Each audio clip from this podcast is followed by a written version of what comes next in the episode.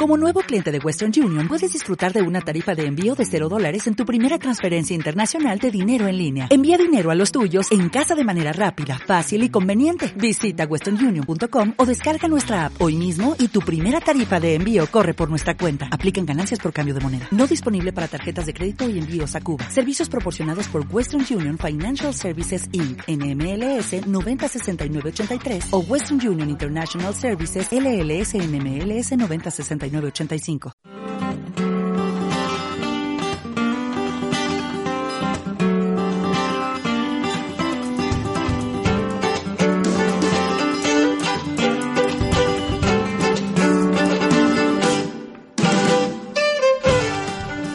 Bienvenidos a Naturaleza Global, un programa de Europea Radio que se realiza en colaboración con la Fundación Global Nature y en el que cada semana charlamos sobre sostenibilidad y protección de la naturaleza. Hoy estarán con vosotros, como siempre, Miguel Ángel Vázquez en control y que nos habla Blanca Hurtado. Dedicamos el programa de hoy a la conservación de la biodiversidad y al papel que pueden jugar los sellos y certificaciones. Para hablar de estos temas tenemos con nosotros a Amanda del Río, que es directora de proyectos de Fundación Global Nature. Buenos días, Amanda. Buenos días. Muchas gracias por estar con nosotros hoy, nuevamente en el programa, que ya has estado alguna vez más contándonos otros temas. Gracias a vosotros. Y tenemos a Gonzalo Anguita, que es director ejecutivo de FSC. Buenos días, Gonzalo. Hola, buenos días, Blanca. Muchísimas gracias por estar con nosotros, que va a ser la primera, pero no la última, ya te lo digo, Gonzalo.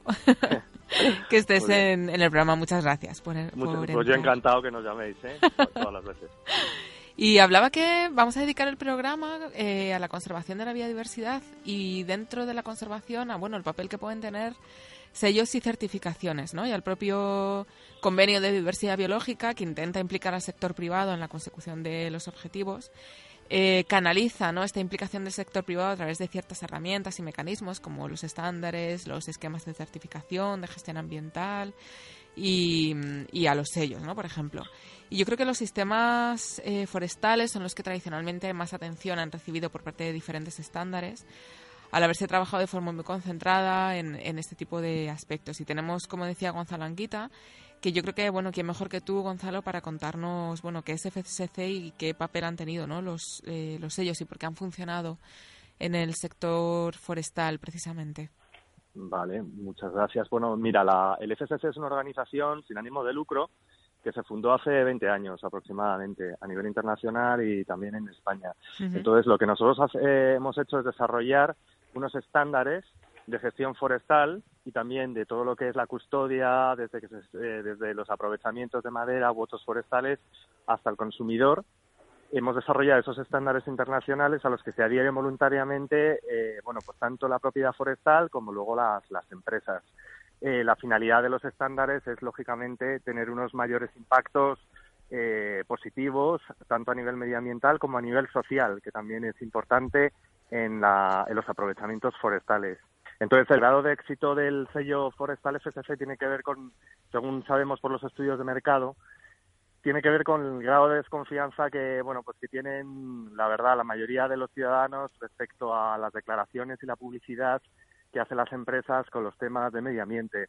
Entonces, para los ciudadanos y sobre todo en España, que se ha incorporado en los estudios de mercado, eh, tiene tiene eh, tiene mayor eh, digamos mayor grado de confianza lo que puede decir un sello independiente en el etiquetado en la publicidad de los productos que encontramos en los supermercados. Bueno pero de todas formas esto se podría matizar bastante. Os, os decía que el grado de éxito es relativo. Sí que es verdad que hay un porcentaje de éxito. O sea los ciudadanos ante un lineal ven un producto con un sello eh, ese, ese producto lo van a meter en la cesta de la compra, pero un gran porcentaje de estos, de estos ciudadanos, de estos consumidores, no, no saben tampoco demasiado bien cuál es el significado que tienen esos sellos o, cuál es el objetivo o los impactos de, que tienen esas organizaciones con esos sellos independientes que están en los, en los etiquetados. Entonces, el lograr que, digamos, dar mayor información al ciudadano, al consumidor, es, el, es lo que te va a dar un mayor grado de éxito y tener mayor influencia a la hora de que los consumidores puedan puedan, bueno, pues mm, vayan a tener, mm, digamos, mm, una actitud, mayor conciencia y, mayor compra de esos de esos productos.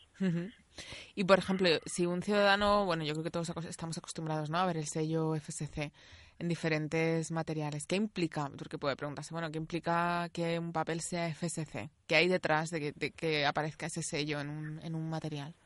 Vale, esta es, este es el, la clave de la que de la que estaba comentando ahora, ¿no? realmente la dificultad que tenemos muchas veces es poder explicarlo, saber explicarlo eh, bueno, las limitaciones muchas veces son el, margen tan estrecho que tenemos en los espacios publicitarios, es decir, en los, en los etiquetados, normalmente en, los, envases, es, prácticamente imposible. Por eso nosotros hicimos hace dos años un, ejercicio eh, y un desarrollo de comunicación eh, en un primer momento, bueno, pues ahora hablamos de bosques para todos, para siempre, entonces es un poco, ahí tratamos de condensar en pocas palabras al menos eh, bueno, pues eh, de, qué, de qué se trata, de qué se trata un poco, o sea, dar una clave al consumidor y, y bueno, pues pensamos que lo, logra, que lo, que lo estamos logrando. Aquí la dificultad es, como digo, pues que normalmente eh, bueno, pues son las marcas, el marketing de las empresas, los puntos de distribución muy reacios normalmente porque, bueno, pues por el coste que tiene a lo mejor el desarrollo de esa información. Y hay algunas iniciativas que hemos tenido que sí que explican verdaderamente lo que tú me preguntas, ¿no? Entonces, respecto a qué hace el FCC, bueno, pues nosotros eh, tenemos unos estándares que son bastante completos y hoy creo que hemos venido a hablar también de biodiversidad y os puedo contar algunos de los impactos que tiene la gestión forestal con los estándares de FCC en términos de biodiversidad, pero también podríamos hablar de, otros impactos que también tiene la, certificación.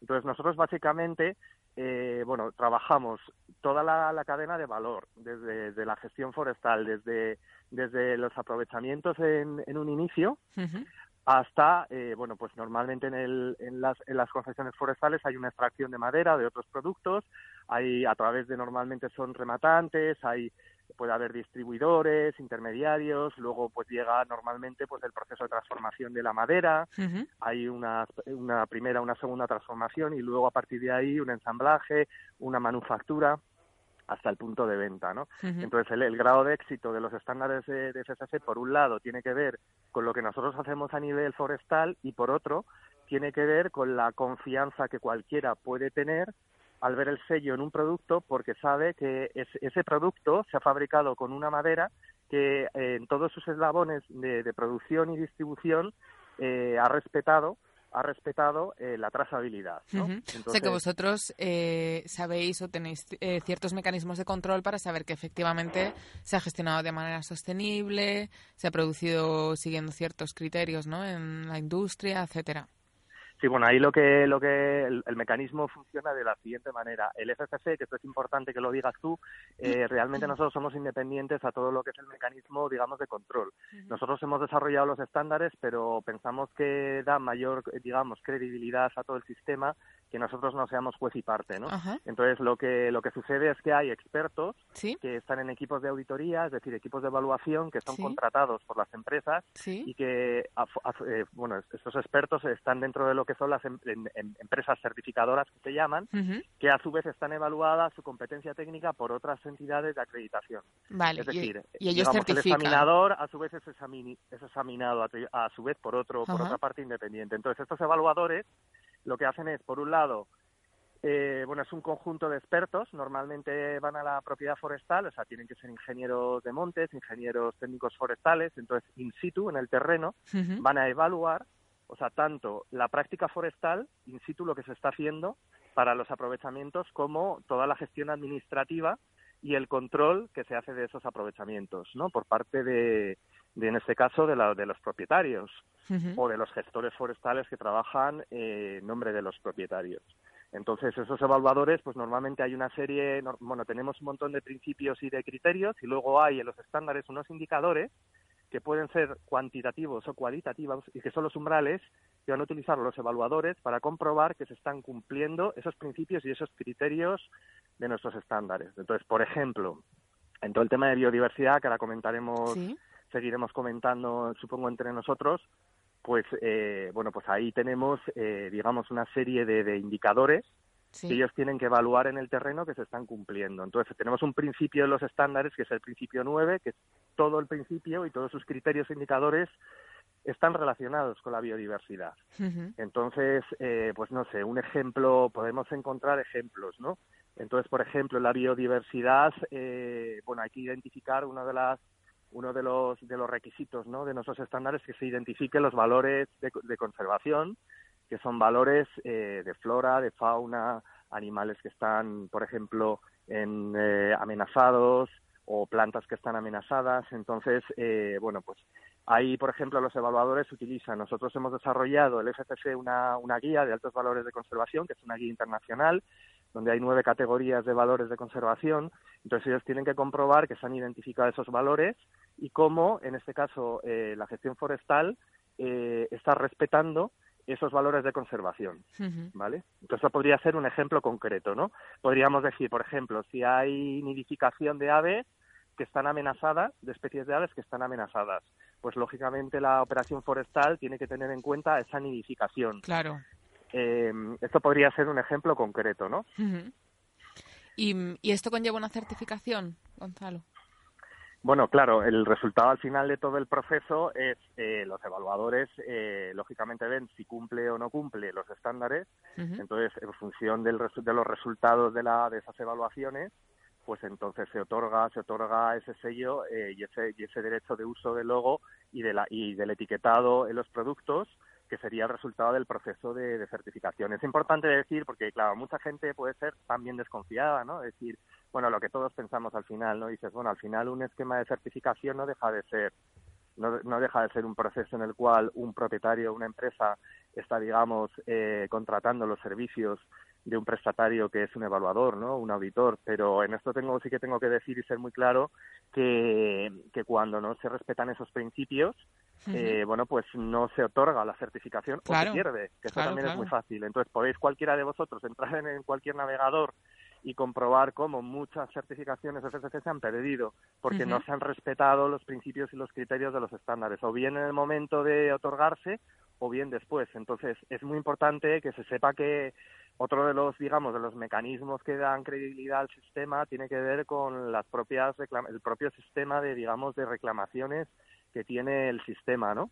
eh, que en ocasiones también, pues hay gente que piensa que, eh, que no es suficientemente proactivo, no es suficientemente ágil, que es lento, pero, pero al final tiene, tiene una serie de resultados, ¿no? Es decir, cuando eso lo que implica es que los procesos de, digamos, de, de otorgar estos, estas, estas certificaciones pues hay, hay desde luego eh, un proceso público de participación, de información, eh, a las eh, localmente, digamos, a todas las partes concernidas, interesadas y también a, otras, a las organizaciones eh, ecologistas, a organizaciones ambientalistas y demás que tienen también que dar su opinión en el proceso y si hay incumplimiento fragante o temas que no se están cumpliendo y que no se han detectado en las, en las evaluaciones, eh, pues entonces esto supone al final eh, una pérdida de, esos derechos, una pérdida de la certificación y hay muchos, o sea, podríamos hablar de muchos ejemplos de esto. y, dentro de los criterios para que se otorgue FSC, se, ¿se modifican a lo largo del tiempo? Es decir, por ejemplo, ¿se han incrementado los criterios relativos a biodiversidad o son los mismos desde que se creó FSC? Cuéntanos.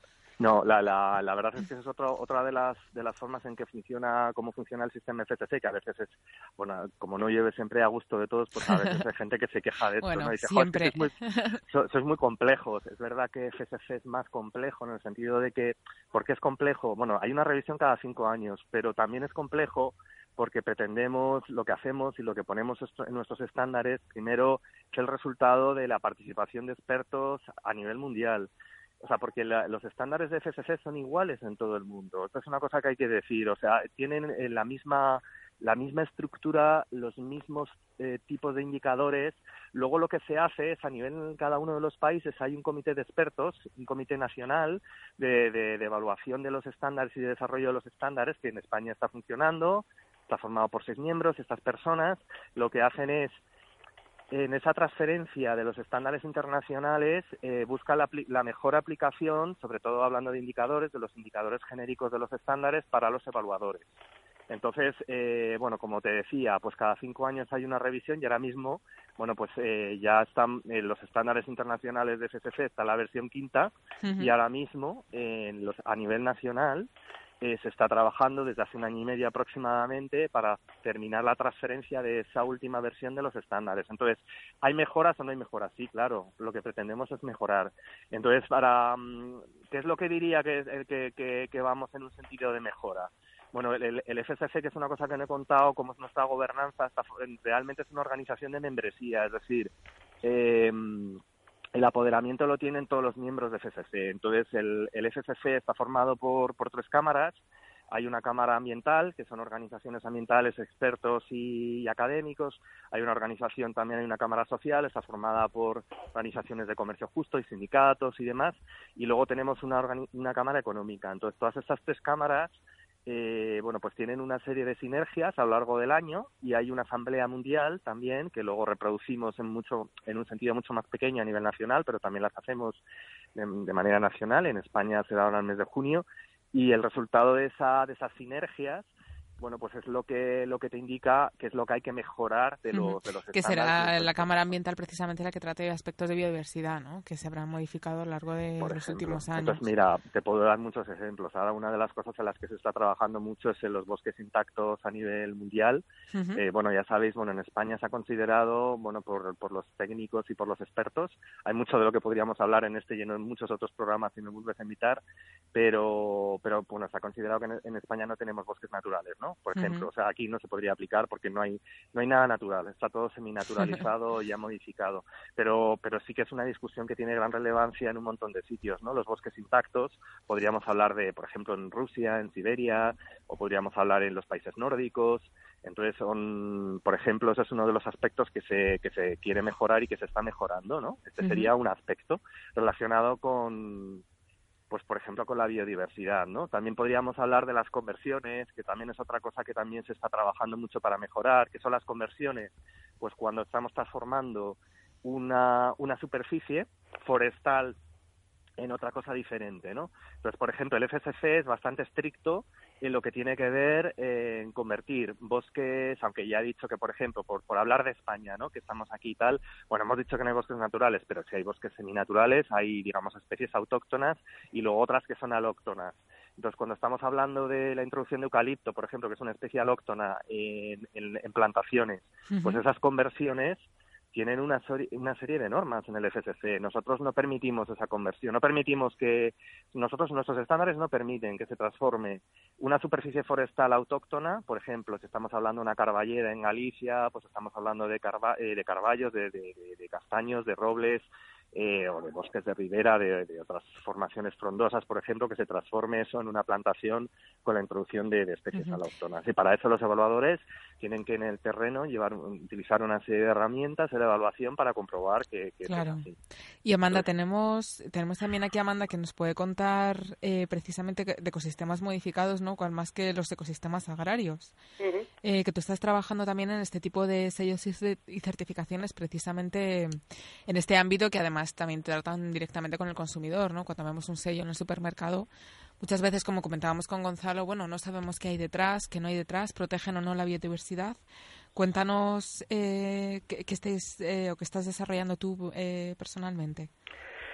Bueno, pues yo ahora mismo estoy trabajando en un proyecto que, consciente de ese problema que se está detectando en cuanto a que los sellos muchas veces no son claros, no informan bien al consumidor de qué es lo que están certificando.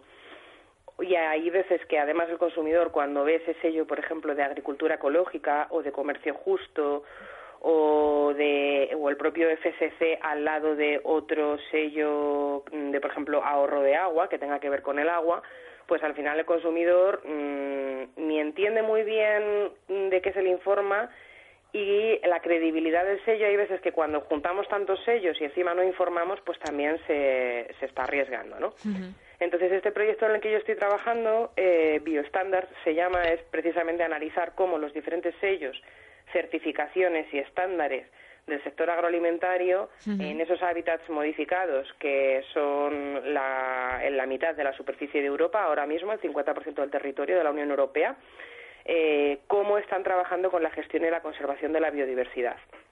Porque, bueno, en algunos casos sí nos vamos a encontrar con buenas prácticas y nos vamos a encontrar con recomendaciones, pero en otros muchos casos son simples eh, afirmaciones de este alimento está ayudando a conservar la naturaleza o protege el medio ambiente. Entonces, bueno, el proyecto lo primero que ha hecho hacer es, es eso, es un análisis de 54 sellos para demostrar algo que intuíamos, pero bueno, se ha demostrado y es que la mayoría de los sellos no trabajan con biodiversidad. Claro. Y una vez eh, tenemos claro esto, lo que vamos a intentar es proponer una serie de medidas fáciles, sencillas, efectivas que se pueden trazar. Como decía antes Gonzalo, es muy importante poder asegurar que en todos los eslabones de la cadena, desde que el producto sale, en el caso de Gonzalo, del bosque, ¿no? Esa madera, hasta o esos productos forestales o en mi caso esos productos agrarios, un tomate, una lechuga o un cereal, desde ahí hasta que llega a la mesa y se lo va a comer alguien, si estamos diciendo que es producto sostenible, que eso sea verdad. Si estamos diciendo que es un producto que ayuda a proteger la, a la biodiversidad, queremos poder demostrar cuánto ayuda, cómo ayuda, en qué sentido ayuda para no perder esa credibilidad eh, del producto y para ganarnos la confianza del consumidor y que poquito a poco se vayan abriendo un hueco ese tipo de productos que realmente están ayudando a, proteger la naturaleza. Porque para el consumidor a veces es difícil, ¿no? Eh, quizá en el sector agroalimentario es en el sector en el que más sellos tenemos y más certificaciones, que muchas veces el consumidor no sabe, o no sabemos, ¿no? yo me incluyo, no sabemos distinguir exactamente qué significa una cosa u otra. O yo como le preguntaba, te preguntaba a Gonzalo de, bueno, qué hay detrás, porque a veces nos suena, pero tampoco no, ni lo sabemos porque no nos llega la información o porque tampoco nosotros, que seguramente está disponible muchas veces, no la hemos, no la hemos buscado. Os pregunto a los dos, ¿cómo veis eh, precisamente no esta comunicación hasta el ciudadano, que ya nos has comentado tú antes, Gonzalo, las dificultades que veías? Eh, yo, bueno, yo pues, la verdad es que lo que estaba comentando Amanda es interesante, ¿no? La cara y la cruz, o sea, quiero reflejar eso, ¿no? Que ha dicho Amanda es interesante, la cara y la cruz que tiene la asociación de muchas veces de sellos de certificación con marcas, ¿no? Con marcas de consumo. Entonces, por un lado, que quiero comentaros que esto nosotros lo hemos estudiado en estudios de mercado, por un lado al ciudadano le gusta, porque eh, piensa, que, o sea, le gusta que, que encontremos escenarios, escenarios donde se pueda trabajar en común una organización independiente que tiene que no tiene una finalidad económica con una marca de consumo que, es una empresa que tiene al final una finalidad mercantil y demás.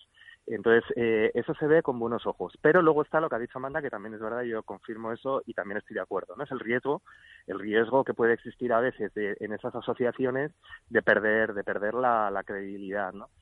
Entonces, eh, sí que la clave es lo que, lo que dices tú, Blanca, la clave es la comunicación. Yo creo que la clave está ahí, es decir, es no perder la credibilidad realmente informando, siendo transparentes, informando, informando de, lo, de, lo, de, los objetivos y de los impactos de los resultados.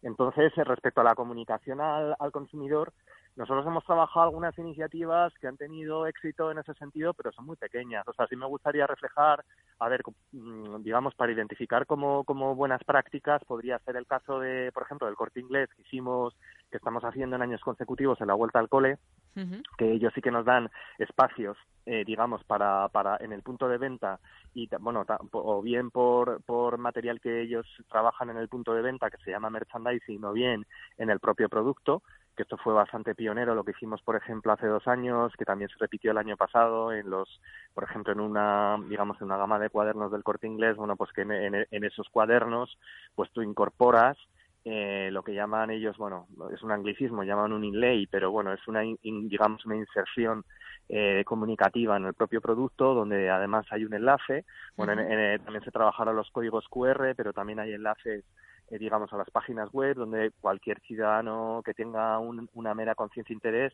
pues puede buscar, puede buscar esa información. Es, además, se ha incorporado una eh, un, concurso y una, una donación en, las ventas, en este caso también en el grupo El Corte Inglés, pues por ejemplo, eh, explicando operaciones forestales concretas. Hace dos años hablamos de coca, de la resinación, este año, vamos, os lo digo, es una primicia, todavía no está la campaña, pero pero va a ser el va a ser el bosque Balsaín en, Segovia. Entonces, eh, también, eh, bueno, pues también es una forma, ¿no? Muy clara, es de que de que los ciudadanos y los consumidores a través de ejemplos concretos esa operación forestal, esa es modélica para nosotros. En eso, en eso estamos trabajando, por ejemplo, Balsaín. Entonces, ¿y por qué es modélica? Entonces, bueno, ahí bueno, pues se trabaja, se, va, se puede trabajar eh, en este caso pues el concurso y a través de ese concurso invitar a determinados, a las personas que han participado y han ganado, en, este caso el concurso, a que ellos mismos en el terreno eh, visiten visiten esa operación forestal y se les explique eh, cuál es el cuál es digamos el objetivo que tiene esa certificación y por qué se por qué esa certificación y cuáles son los los bueno pues los, los impactos que tiene que tiene esa certificación ¿no? otro ejemplo que podría decir por no hablar siempre de la misma empresa eh, por ejemplo este año estamos trabajando con Carrefour. Si vais a los centros comerciales de Carrefour eh, también en su página web ellos están han desarrollado un vídeo donde en los muebles en la colección de muebles de jardín eh, explican FSC no y yo creo que lo hacen de una forma de una forma seductora con, con, con lo han hecho con el apoyo en, en, este, en materia de, de, de branding de, de, FSC, pero yo creo que el resultado es bastante divertido, seductor para, para el ciudadano, porque eso también hay, es una cosa que hay que comentar, ¿no? Al final tienes que comunicar, pero ¿cómo lo has de hacer, no? Porque, bueno, no, no es el mismo nivel de comunicación que haces en un congreso forestal que va dirigido Claro. a técnicos y a personas académicas y con un grado, un Desde grado de conocimiento Que o que, que que la- ha que el- consumido. digamos el- la comunicación que nosotros podemos y debemos hacer eh, a nivel de la de la ciudadanía en general, ¿no? Entonces sí, que tener, al menos tener unas algunas ideas algunas ideas claras. Sí, ¿no? creo Y que estaba es Amanda intentando eh, contestar también a justo esto que estabas contando, ¿no? Esto que lo hemos trabajado y que Gonzalo y yo además hemos hablado en alguna ocasión, precisamente de la importancia de la comunicación, estoy totalmente de acuerdo y de hecho a mí esas campañas que está diciendo Gonzalo me gustan mucho. Son muy buenos ejemplos de, de por dónde deberíamos ir, ¿no? Buscar buenas agencias de comunicación que transmitan este mensaje. Pero por otro lado, ahora voy a volver a ser un poco quizá la que apunte ahí la- las heridillas. Eh, hay que tener en cuenta que, por ejemplo, en el sector agroalimentario ahora mismo en Europa tenemos más de 400 sellos y no hay cabeza humana que ni quiera ni pueda retener toda esa información para comprarse algo, una barra de pan o una botella de agua, ¿no? Entonces, yo, que en esto soy crítica, siempre digo que por qué, por ejemplo, con los electrodomésticos sí hemos llegado a una clasificación común, la Energy Star, ¿no? Que todos entendemos, y en el sector agroalimentario esto parece que es misión imposible. Entonces, a mí, por ejemplo, para mí FSC es una referencia en el sector de la gestión forestal sostenible. Y si yo compro un producto FSC, sé qué es lo que estoy comprando. En el sector agroalimentario esto no es así. Y además es mucho más eh, complejo, por así decirlo, porque a lo mejor si te vas a comprar un producto eh, no alimentario como pueda ser pues o un libro, folios, mate- mm, este tipo de, de materiales, yo creo que te puedes parar a lo mejor un minutito más, pero en el supermercado, con las prisas con las que vamos las mamás, no nos podemos parar a leernos cada una de las etiquetas y a entender cada uno de los 400 sellos que decimos que tenemos ahora mismo en el mercado.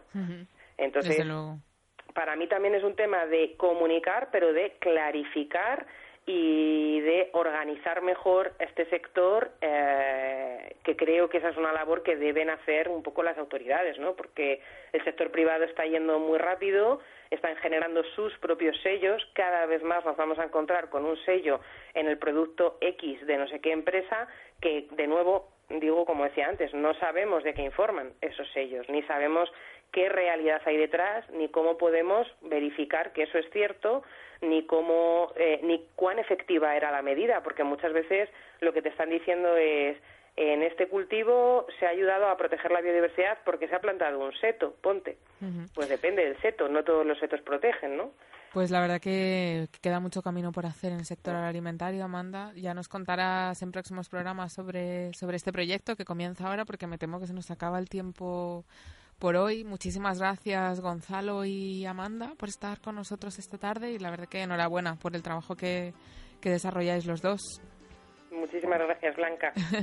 Vale, gracias, gracias. Gonzalo. Gracias, ¿eh? Y, y yo creo que nos da para otro programa, así que os llamaremos próximamente para volver con nosotros a seguir hablando de sellos, porque yo creo que es algo que al final, bueno, todos a todos nos llega, ¿no? En el día a día el contacto con sellos y certificaciones de una forma u otra y es importante, ¿no? Que Todos somos consumidores. sí. exactamente, que al final todos somos consumidores, nos dediquemos a, a temas ambientales o no. Yo creo que que es fundamental avanzar en este camino. Pues muchísimas gracias a los dos. Ujú, Fenomenal, mil gracias, Blanca, a vosotros. un abrazo, un abrazo, abrazo. Gonzalo. Hasta ahora. Chao. Gracias por escucharnos. Os recordamos que tenéis disponibles los podcasts de Naturaleza Global en la página web de Europea Radio, en la página web de Fundación Global Nature y hasta la semana que viene.